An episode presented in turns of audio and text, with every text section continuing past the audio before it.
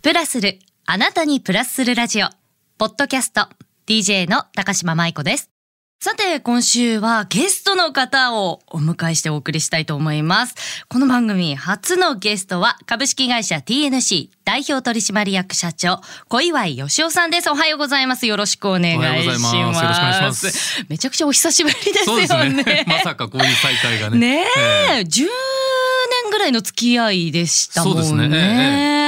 いやーラジオを通じてこんな風にお会いするとは思わなかったんですけれども、あのリスナーの皆さんに小岩井さんのあのプロフィール少しご紹介させてください。はいえー1973年生まれで大学卒業後に5年間インドネシアに勤務。を経て、で2004年から株式会社 TNC の創業メンバーとしてマーケティング業界に従事、で2008年に同社のえー代表取締役社長に就任されたとでライフスタイルリサーチャーを主軸に海外のリサーチとかマーケティングそしてプロデューサーとして様々ご活躍をされてらっしゃるということなんですけれども、はい具体的にどんなお仕事をされてらっしゃる会社なんですかええあのー今海外にうん70カ国ぐらいうんネットワークがあって、ネットワーク、ええほうあの ー海外在住の日本人女性をネットワークしてるんですよ。ほう、ええで短期でいる方じゃなくて、うん長く 5, 年以上まあ大体10年15年の選手が多いんですけど、うんなんかそういう人たちが現地に住んでいて我々が欲しい情報を足をええ足をで使かって、ええ探してきてくれると、ええ、そういうこうリサーチ業ですね、ええ、それであの現地の海外の情報を日本企業にお届けするっていう仕事をやってます。はいじゃあこのライフあスタイルリサーチャーっていうのがその女性の方そうですそう々でですはいでまあ実際にその土地で足で稼いできた情報を日本の企業さんに、そうですねえ日それ本って具体的にどんな感じで例えばまだ日本に来てないトレンドですとか、はいはいええあの日本にはない例えば文化とか、うんなんかそういったものを価値作りして、あの商品開発をしたり、うんええなんかそういったことをやってるのが半分、おうええであと半分は今日本企業がどんどんどんどん海外に進出してるじゃないですか。でその進出してる時にやはり現地の目線ってすごく大事なんですね。現地の視点でこういろんな、まあ、マーケティングとかあの商品開発を考えなくちゃいけない時に彼らの視点がすごく重要になってくると、んええ、そういったまあ海外進出のお手伝いをするのが半分、んええ、そういう仕事ですね。あれですよねまあ海外のものが日本に来ても日本人に合わせた、まあ、例えば食だったら味にしなきゃいけないっていうのと同じ感覚ですそうよでね。すねそれの逆ですね。逆っていうことははですよね。いやちょっと伺いたいんですけどなんで女性なんでしたっけあのーあれですね女性の方がやっぱりこう、自分でこう家事もやるし、うんうん買い物もするし、うんうんあとまあ人によってはまあ育児もするし、んなんかそういったその現地の生活者と同じ目線で暮らしてるっていう立場の人がやっぱ女性の方が多いんですよ。あーええあとやっぱトレンドの感度も女性非常に高いんでそのマーケットの動きとか、あとはその何がこの街で流行ってるかとか、なんかそういった女性ならではのこう、まあ、視点で集めた情報っていうのに非常に価値があると思ってますね。なるほど。で小岩さんちょっとお話戻しちゃうんですけど、はいこのお仕事をされる前あれインドネシアでしたっけそうですね、えななんでいきなりインドネシアに行かれたんですえ、インドネシアって今の仕事とあまり関係ないん ねですけえど、なんかちょっと不思議だなと思って、ええまあ学生卒業大学卒業して、まあ、まだ若かったんで、うんええまあ、とにかく失敗してもいいかなと 思って、ええはいまず行って考えようと思ってあすごい、ええなんかそういうこうなんか、あはい弾丸的な,、なんかあのバックパッカーみたいなそうですねはい大変でしたけどいろいろ。 ちなみにこれ何のお仕事されてらっしゃったんですかこれはですねあの美容関係の仕事をやってました、ええ、あのいわゆるスパとかそういったものですね。はい、はいえ施術されてたんです施術はもう現地のお方が やってましたなんだ私がやってたら怖いんで。 びびっくりしたすごいな最先端って思っちゃったんです、でそれで5年間はい実際に、じゃあマネージャーみたいな感じそうでですすかそうねですええはいうんうん、でされてまあ何がきっかけでこのお仕事始めようっていうインドネシアにヒントそれあもったんですねですかあの、まあ、インドネシアのローカルのコミュニティの中でインドネシア人と一緒に暮らしてたんで、あのなんかそこがやっぱり現地の目線っていうのを、まあ、ずっとこう感じてたんですね日本と違うそのギャップが非常にこうなんか大事だなと思っていて、んでこれインドネシアだけではなくて世界中で同じようなこう視点を持った人たちを、まあ自分自身みたいな人間を集めて、んネットワークにしたら非常にこう面白いビジネスモデルになるのかなと思ってそこからですねこれ思いついちゃったわけですね。そうそう思いついちゃったん ですよ。ちょっとあの事前にね、ええあのアンケートはい書いていただいたんですけど、ここにある、ええひょっとして成功例って書いてあるやつがそれですかね。あそれがそうです。海外に在住されてる日本人のいろんなね目線で、うんっていうこと。そうですねこ。れちなみにどこでパツンって思いついたんですか。いやなんかねあのー、東京から相談を受けてたんですよあ。例えば実際にええ実際に私が住んでる時に。うん。ええ、でインドネシアにとっては非常に当たり前のことなんですけど、うん日本の企業にそれをつ伝えると「えこんな面白いのあるんだ」とかなんかそんなことを結構何度かあって、ほうええ、これってインドネシアだけの話じゃないなと思ったのが、まあ、あの一番のきっかけですね。えあえ、なんかどっかから天から降ってきたとかそういうのではない です。ーなんかお告げ的だ ね。 いやあのこの2004年に、まあ、あの創業される創業メンバーっていうふうに書いてあるんですけども、はいこういった同じ思いを抱いたし同志みたいな方が他にもいらっしゃったんですか海外経験が豊富なメンバーが集まって、うんええで最初まあもともと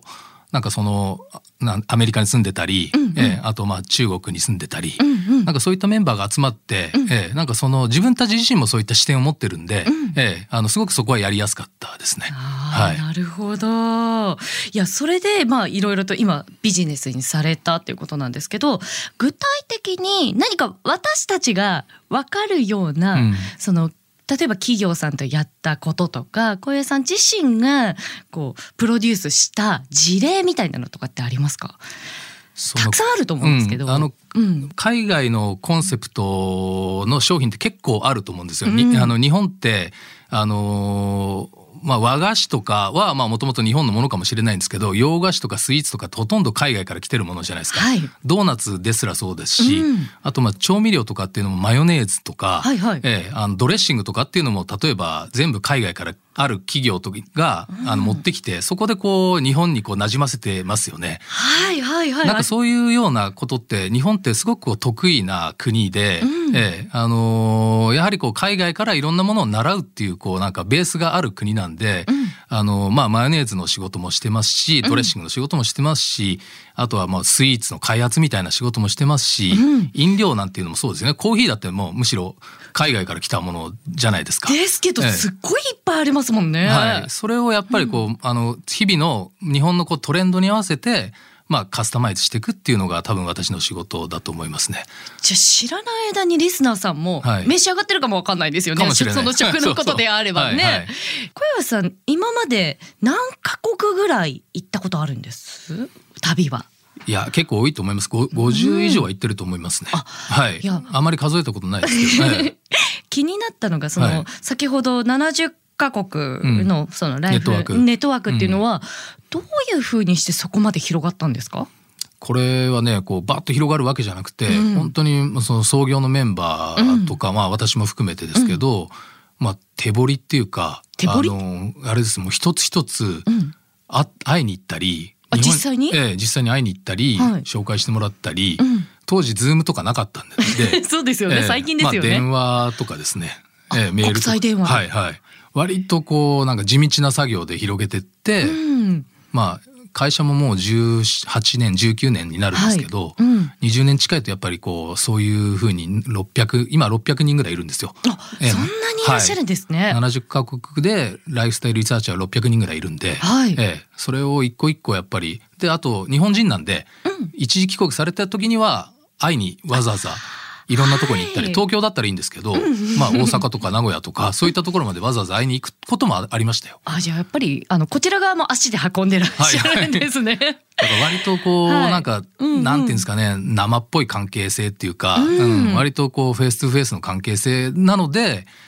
まあ続いてる部分もありますねビジネスライクなこう契約してどんどんどんどん広がっていくみたいな感じじゃないんですよね。 あなんかでもちょっとした家族っていうような感じなんですかねなんかそなんのかつあなのがりが。ー誕生日カードは送りま すしあの送コってロらナっしゃるんですかえーコロナの前は年末に日本の暦のカレンダーを送りますし、なんか嬉しいですよね。えーなんかね海外に住んで、でると、うんやっぱそういう日本の暦のカレンダーとかって結構大事らしいんですよね。そうなんですか。えー日本人ですけど、うんあのやっぱり日本との社会っていうのはもちろん当然つながってるんで、うんうん日本と仕事してる、まあ、リサーチャーの方って多いんですよね。て、やっぱり今日日本休みだったのかみたいなのあるじゃないですか。あ、祭日前とかって、ええはい特にそうですもんね。はいはああ。いや、ちょっと今思ったんですけど、うんその方々、まあ5年以上住まれてる方って先ほどおっしゃられてましたけど、なんかこう、その、私が例えば海外に行って、そのライフ、あの、スタイル、リサーチャーになりたいよっていう時のうん基準みたいなのとかってあるんですか、基準はまあありますね。あの現地の言葉をまず話せること。あー、ええまあ、リサーチしなければはいい、けないですもん現ね。地の言葉でやっぱりコミュニケーション取りながら情報を集めてもらわないといけないんで、うんうん。なんかやっぱ言葉はもう必須ですよね。うんええなるほどなるほどあとは、あのローカルの現地のコミュニティで暮らしてる方、うんうん。例えばあの日本人の、まあ、駐在の方とか、まあ、これは悪口でも何でもないんですけど、どうしてもやっぱり日本食のスーパーマーケットとか、はいまあ、はい。人によってはそのう運転手がついてたりあ、えーえそのやっぱり日本人会みたいなしがらみがあったり、はい。そこに所属してる人たちだとやっぱ私たちが求める課題というか、うん。ええはなかなかやっぱりこう知り得ないんでできるだけ僕らはあのローカルの現地の生活者の声が知りたいんですね。はあ。ええ、なのでその人とつながってないと僕らが欲しい情報っていうのにはたどり着けないんで。じゃあ本当にそのリサーチャーの方々も現地に精通された方っていうことなんですね。そうで。す。なので、まあ、10年ぐらい、うんまあ、ひあのー多い方だと15年ぐらい。うん。で、あと、ローカルのパートナーがいるってことも結構大きいですね。嫁いでった方とか。なるほどえなえるほど。はいちなみになんですけどそういった方々といっぱい、まあ、お知り合いもありますし小祝さん自身が海外に行かれることもあると思うんですけどいやーなんかちょっと、まあ、日本人の感覚で行って失敗してしまったみたいなこともあったりとかするんですか